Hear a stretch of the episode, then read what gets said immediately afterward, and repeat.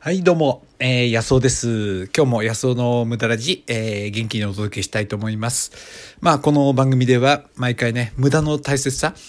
まあね、大体無駄って決めてる人がいい加減なわけですよ。あの、あなたにとって無駄でも私にとっちゃ無駄じゃないんですっていうふうにね、はっきり言ってあげたいですよね。えーそういうふうに、その力技っていうかな、えーまあ、パワーでゴリゴリやってくることについてね、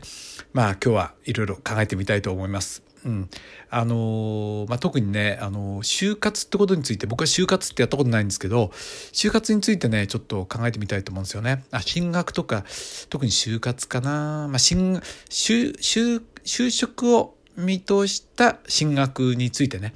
まあ、ちょっと、えー考えてることをねあのシェアしたいと思います。はい。えーっとですね、まあ、あの、今、まあ、春ということで、これから進学、それから就職の時期になると思うんですけど、何人かね、あの、学生さん、まあ、大学を目指してる人に会ってですね、で、まだ、あ、大学生じゃないんですけどね、まあ、大学生にも会って話してもう気づくことなんですけど、世間から言われている、その、進路の方向っていうものに、あまりにもその真剣に考えすぎていることの危うさをすごく思うんですよね。で、あの、何としてもこの大学入らないととか、それから何とかして、その、いい就職ができるような、その、なんていうかな、あの、学校入らないとみたいなね。まあ、それも、ある程度はいいんですけど、半分はね。でも半分はどうかなと思うんですよね。なんでかっていうと、その世の中っていうのは、あの、世界っていうものと社会っていうのは別ですよね。社会っていうのと世界って別なんですよ。世界って広いんですよ。世界って本物なんですよね。で、社会っていうのは、あ、世界っていうのは本物っていうのは、例えば海があり、空がありね。えーカラスが飛んでてこれは世界なわけですよね。ところが社会っていうのはそれとは関係なく人間が人工的に作り出したルールだとか秩序なんですよ。で就職だとか進学っていうのはこれは人間が作り出した、えーこの秩序なんですよね。でこれがあの一辺通りだっていうかな一元的だっていうふうに学校で教えられてくるわけですね。あのーで大人でも今でもそれを信じてる人がいるわけですよ。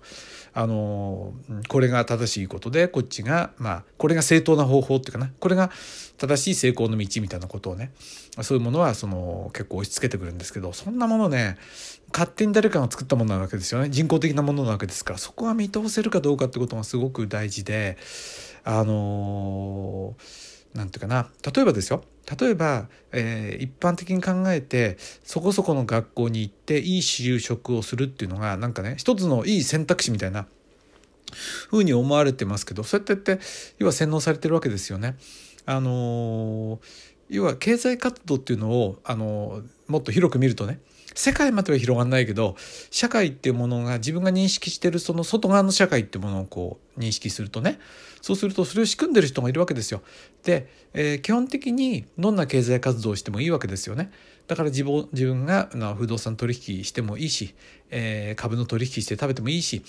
あるいは民泊やって食べてもいいし、え何やってもいいわけです。その選択肢の中の一つとして就職ってことを考えてたら、まあまあいいんですけど、その、そういう、なんていうかな、教育機関なんかで押し付けてる一元的なそのものが、えーていうかな、それこそだけが真っ当な生き方だみたいなね、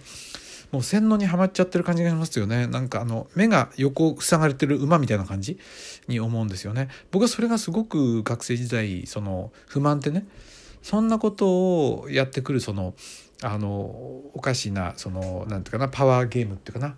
えー、とパワーを持った人っていうのにね本当に反発を感じてたんですよね。でそのために勉強してるっていうか、えー例えばあのもう本当操られてきたわけです。えーもう歴史見りゃそれもう一目瞭然ですよね。あの主君のために、えー命を落とすことがその命命を張ってやることが、えー正義なんだっていうふうに教わられた人はですね本当にその腹切って死んでたわけですよね。それは立派かもしれないけど今から見てみるとえー？ってもし目の前でそういう人が今いたら全く時代錯誤な感じしますよね。で、えっと、あるいはその国のために、えー？っていうふうにね、まあ、戦時中は教育されたんですよ。刷り込まれたんですよ。あの個人的発想じゃなくって本当に刷り込まれていったわけですよね。戦争しちゃいいか悪いかって問題じゃなくってそういう刷り込みがあったってことです。あの価値観としてね。そういうものがあったってことです。で現代もそうでえ、いい学校行っていい会社行くことがその一つの正解なんだっていうふうにこれ刷り込まれてる可能性があってこの枠を外から見る視野っていうものが必要になるわけですよね。でこれが見えない人っていうのは勤めてからあのなんかおかしいなと思うわけですよ。なんかこんなはずじゃなかったっていうかな。いうわけです。でねそれがねちょっと如実に現れてるのが最近見たそのテレビのコマーシャルで、えー、とコーヒーの宣伝でねでコーヒーの宣伝で「あの先輩なんで俺たちこんなに頑張ってんでしょうね」っていうこの素直な素晴らしい質問が後輩から出るわけですよね。そうすると先輩が分かったような顔して「それはね達成感のためだ」とかって言うわけですよね。もうこれ刷り込みが完全にできてるわけですよね。あるいはその何て言うんだろうなこれ待っててくれる人がいるからだとかねいや僕はそんな風に生きたくないですよね。僕は自分のために生きたいしあのー、ね自分の幸せのために生きたいですよ。でその結果人を喜ばすことができたら。で自分のために生きたいと思って仕事をするってことはでも人がそれを買ってくれないと何かね自分の労働でもいいし自分の教育でもいいし買ってくれないとお金出しても価値があると思ってくれないとあの商売にならないわけですから。自分のね何かがこう労働でも売れないわけですからね。買ってくれる人がいるってことは絶対役に立ってるわけですよ。だから役に立つなんて当たり前だしその人が設定したものの中で達成感を得ようだとかそれから人がそのルールを作ったものの中で何、えー、て言うかな満足を得ようってしてること自身が非常にその何て言うか閉ざされた環境の中で、えー、こう競争していることの弊害っていうかなうんまあ、学校の中でねいい結果出ればいいしいい結果出ない人は学校の中やね就職の中でそれ以外の外側の枠作ればいいんですよね。そのそのバケツの中だけでやろうとしてると。あの人が作ったねバケツの中だけでやろうとしてると。その外側の大きなバケツっていうかな。本当に大きなバケツは世界ですけどね。世界っていうのはあの人間から超越して存在してる、えー、宇宙だとか地球だとかそういうもんですけど、まあ、そこまでねちょっと経済活動を及ぼすことにはできないから人が作った勝手なねあのそのルールの中その外側をちょっとだけ見る。もちろんその人が作ったルールの中でとりあえずは甘んじて生きてるかもしれないけどいずれこの枠を、えー、少し飛び越えてね自分らしい生き方ができないかっていうかな、まあ、そういうことを考えられるようにならないと何のために勉強してるのか分かんないっていうか 人が作ったプラットフォームの中だけで勉強してその中の成績順を争ってるっていうのはねまあ非常にそのなんとか低、えー、低俗って言ったらいいのかな？なんていうかな？非常にその幼稚幼稚そうそう幼稚ですよ。人が作ったプラットフォームの中での成績を争ってるっていうのは非常に幼稚でその上を行ってそんなとこで表す、ね、争わなくても済むようななんていうの？その知性を持つっていうかな？そう上を上回った経済活動の自由が保障されてるんだからそれ以外でもやれる方法はないんだろうかとかね。ね？あの進学という就職とかっていう方法以外に何か、まあ、就職したとしてもですよでも他にもあの経済活動で自分がねご飯食べてくための方法がきっと見出せるんじゃないかみたいな視点をやっぱ二十歳ぐらいになったら持たないとねあのなんてかな夏休みの宿題与えられてその中でやってるなんとか宿泊してる小学生みたいなね感じがしますよ。僕もなんかね小学中学校の頃なんかなんでこんなこと人に言われなきゃなんないんだろうって思ってましたもんね。この外側の枠そろそろ考えてましたもんね小学校の高学年ぐらいになるとね。親がそうだったんでね。親がそうだったんでね。まあ教育はまあ大体一通りできればいいんだと。勉強なんかいくらでもできるからともかくねあのなんていうかな仕事手伝えって言われて家の仕事手伝わされてましたけどね。あの、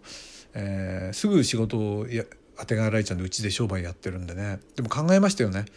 どうやってやったらそのなんていうかなこの外側にこんこれをしなくて済むようになるんだろうっていうかね、まあ、そんなようなことをねこう思うんですよね。だからこの進学だとか就職っていう時にその大人や社会ってものが与えたプラットフォームだとかそのフレーム枠ですよね。この中だけで何とかするっていうことを超えるねそのために勉強したいじゃないですか。その中だけで争わされる。それは馬ですよねそれはね。本当に。なんかそんなね、えー、感じがするわけです。うまく伝わってるかなこれね。はい、えー、ということです。はい。ということで、まあ、若い人とちょっと話す機会があるとそういうことを感じてねうまくその時にこう言えなくてなんか本人はねその夢中でそれ頑張ってるわけですからそのそこをクリアすれば何かが待ってるんじゃないかと思ってるかもしれないけど他人が与えてくれたもんなんてたかが知れてますからねうんあのコンビニの系みたいなもんですよ。コンビニ経営って、まあ話がちょっとまた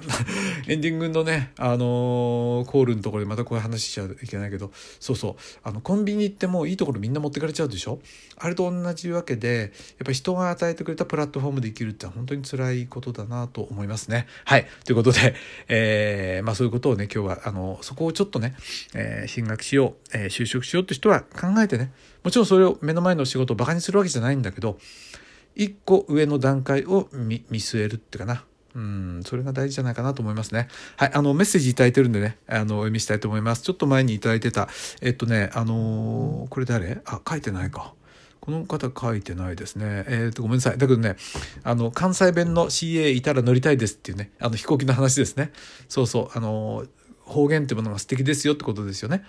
先日娘が沖縄に行ったのですが、沖縄の言葉を話す CA がいたらますます沖縄感が出てイメージアップにつながるのではと思いましただって。東北なまりの CM もいいでしょうないでしょうか。僕そう思いますよね。そしてピーターメイシーさんの、えー、お話、また続きお願いしたいですということで、えー、ちょっと前のね、えー、あれでしたけども、えありがとうございます。ただお名前いただいてないんでわかんないな。はい。それからもう一方、えっ、と、山さんからですね、いつも楽しみに聞いています。行きたいところに行った時に、行きたい時に行く行きたいところに行くって最高の贅沢ですよね。憧れます。ところで高知県の馬路村ってご存知ですか？有川博さんの本を読んで一度行ってみたいと思いました。もし機会があればぜひ行ってお話を聞かせてください。あの、どういうとこがいいのかな？ぜひ、ちょっともうちょっと詳しくメッセージ言ってください。どんな風に魅力的なのかね？え場合によっちゃ行きますよ。暇ですから。暇ですからっていうか、それ無駄やるために生きてるんですもんね。はい。あの、ありがとうございます、山さん。はい。ということで、えー、今日もね、えー、無駄ラジ、えー、最後までお付き合いいただきましてありがとうございました。えー、若い人に刺さったかな？何言ってるか分かったかな？はい、ということでした。どうも。